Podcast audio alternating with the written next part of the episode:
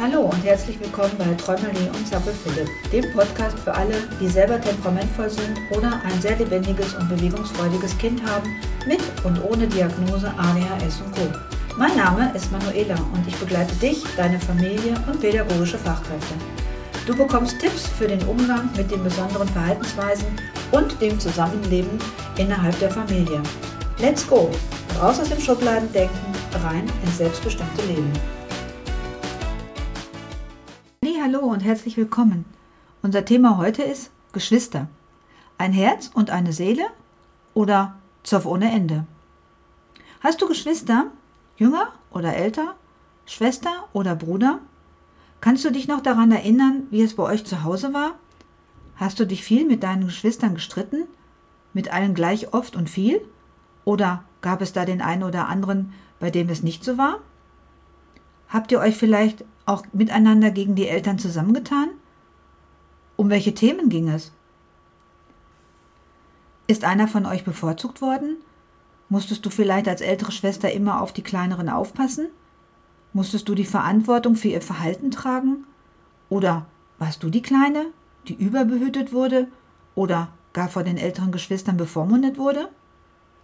Und was ist passiert, wenn es nicht so geklappt hat, wie es dir deine Mutter oder dein Vater aufgetragen haben?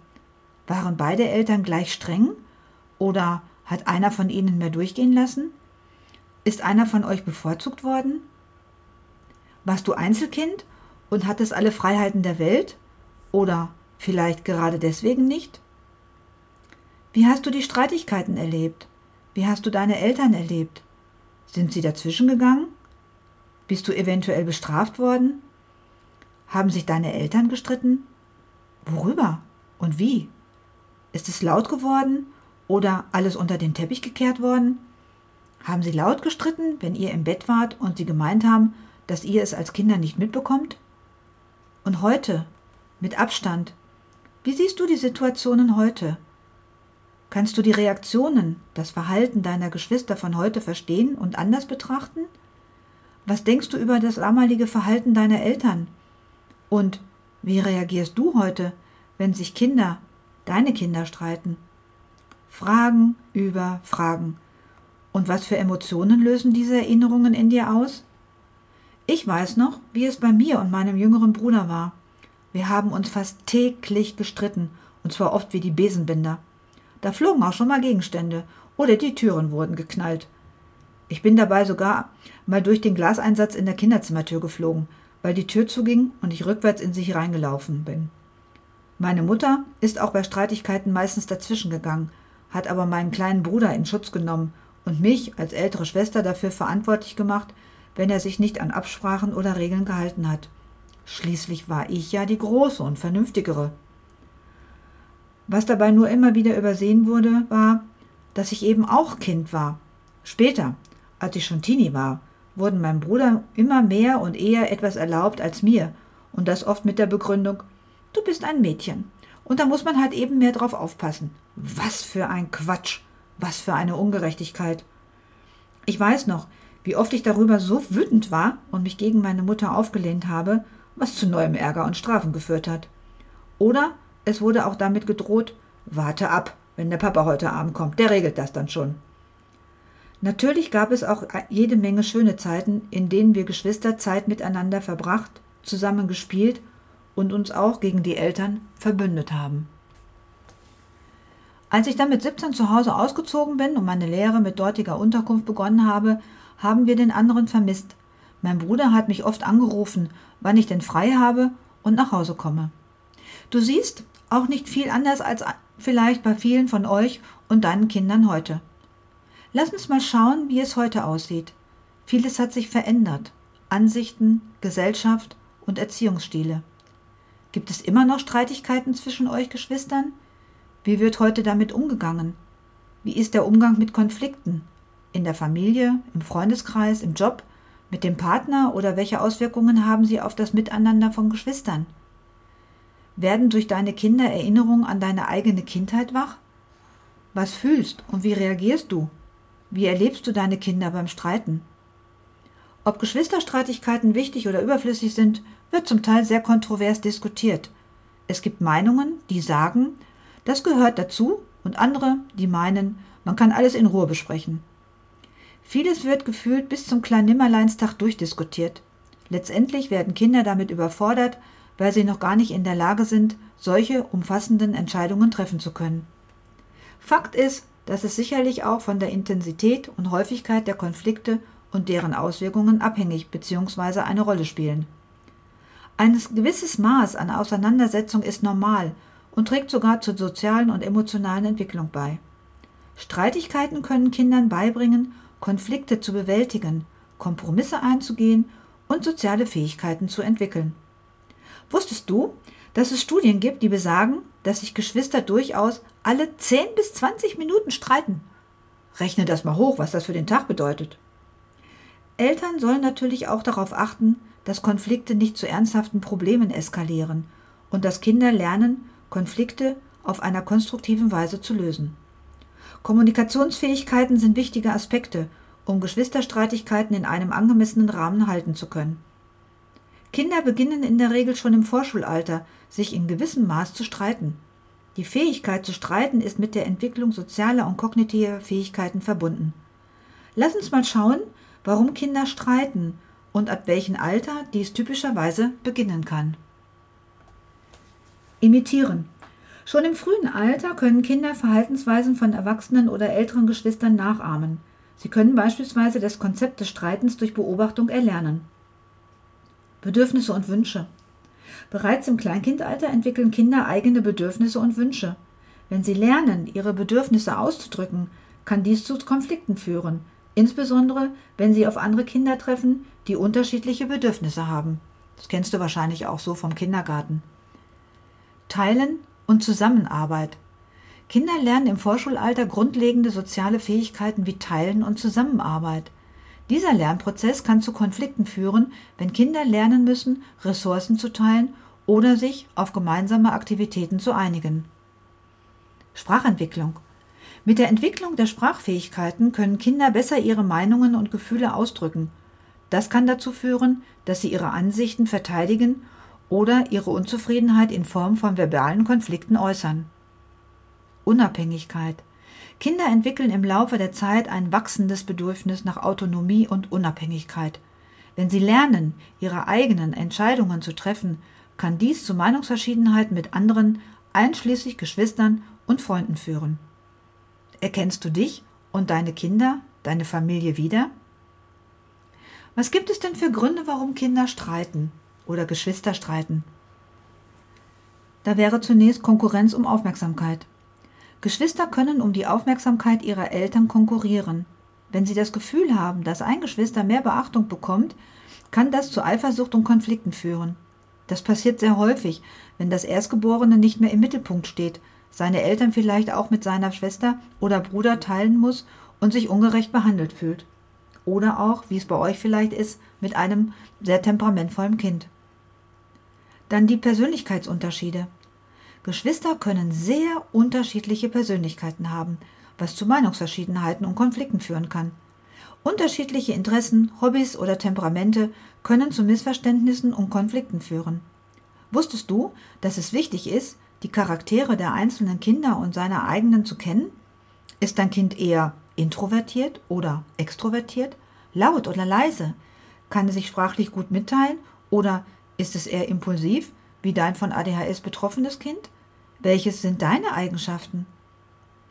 Dann kommt noch das Teilen von Ressourcen. Geschwister müssen oft Ressourcen wie Spielzeug, Platz im Auto oder das elterliche Verständnis teilen. Der Wettbewerb um begrenzte Ressourcen kann zu Konflikten führen. Identitätsentwicklung.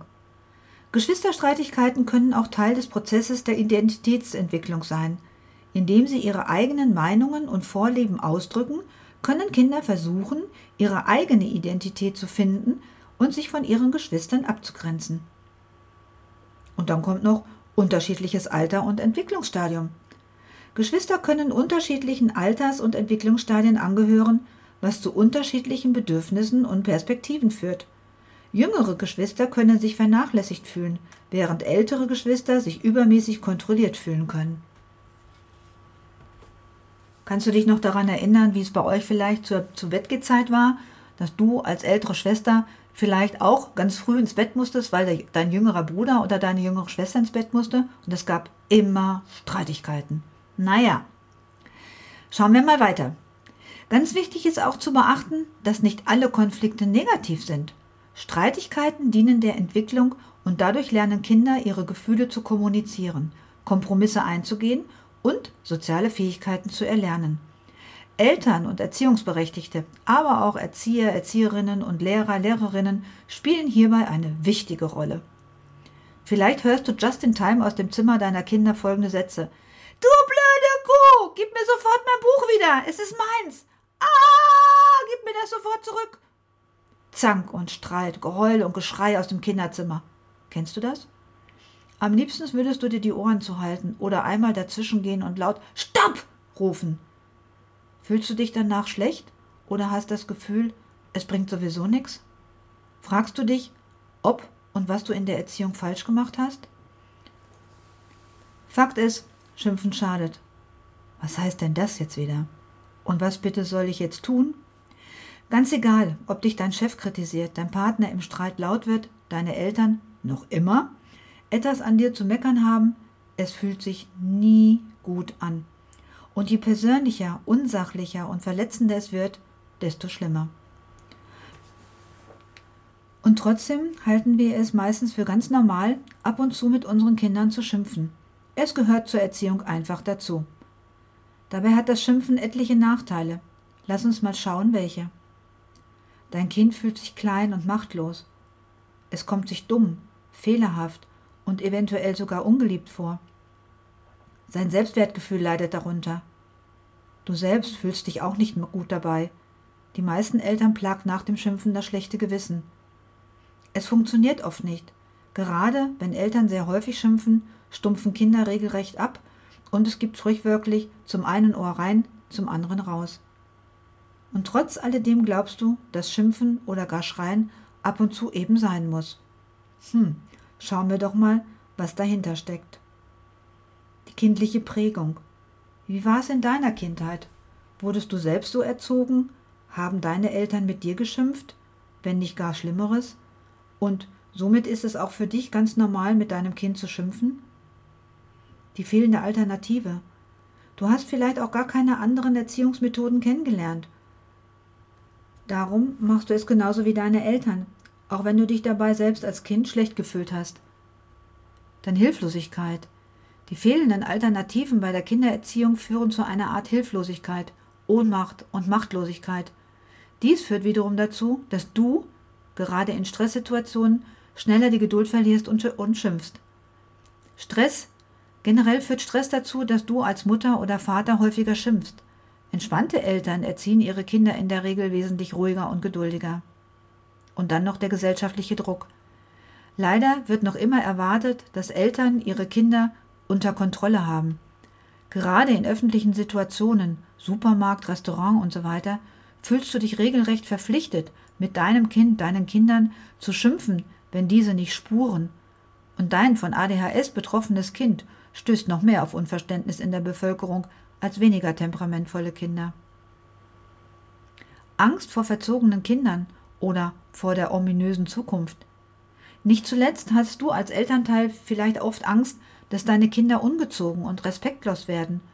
Oder hast stressmachende Gedanken wie, wenn es das jetzt nicht lernt, dann lernt es es nie. Diese Angst ist jedoch völlig unbegründet. Zahlreiche Studien haben belegt, eine liebevolle Erziehung führt zu lieben Kindern. Soll das jetzt heißen, dass dein Kind einfach machen kann, was es will? Hier ein ganz klares Nein.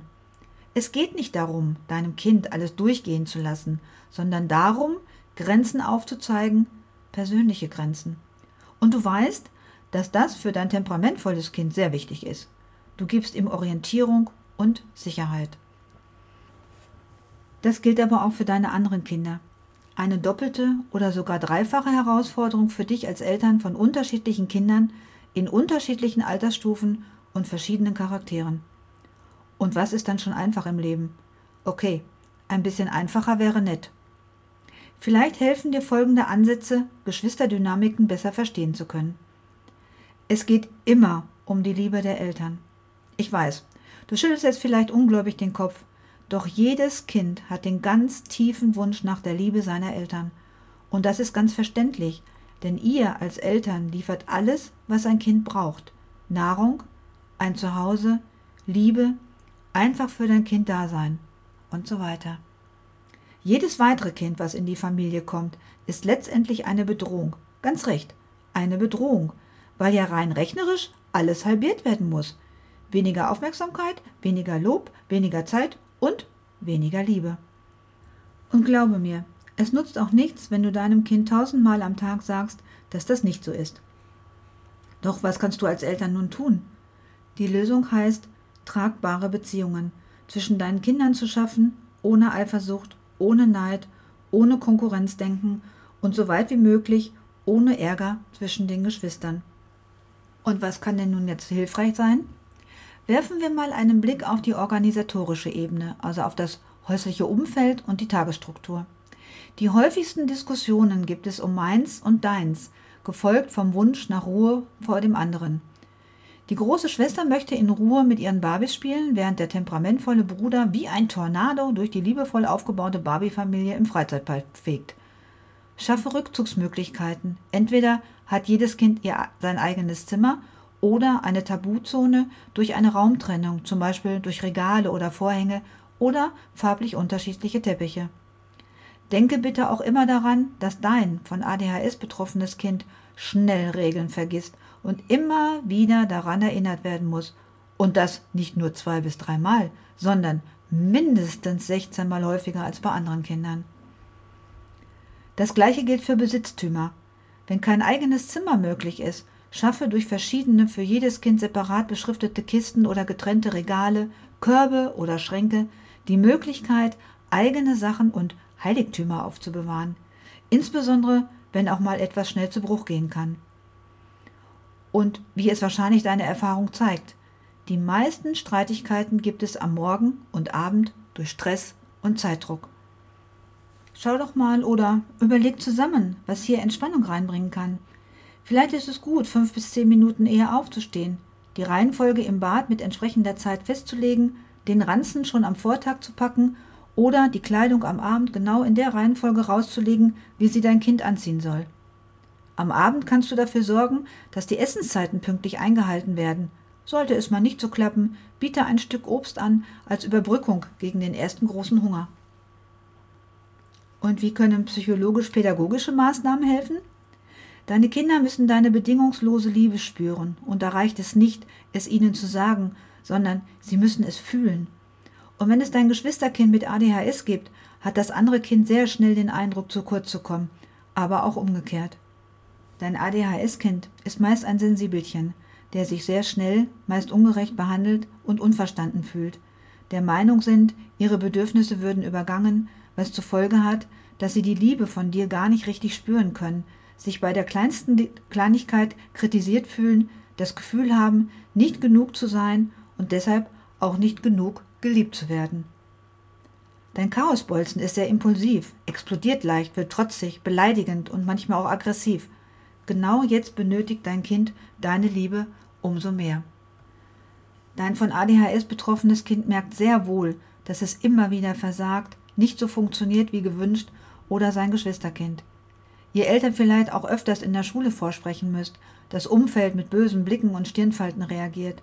Und somit hat dein Kind mit ADHS natürlich Angst, dass es irgendwann die Liebe von euch Eltern nicht mehr bekommt, weil es so anstrengend ist und gegen seinen unkomplizierten Bruder oder Schwester verliert.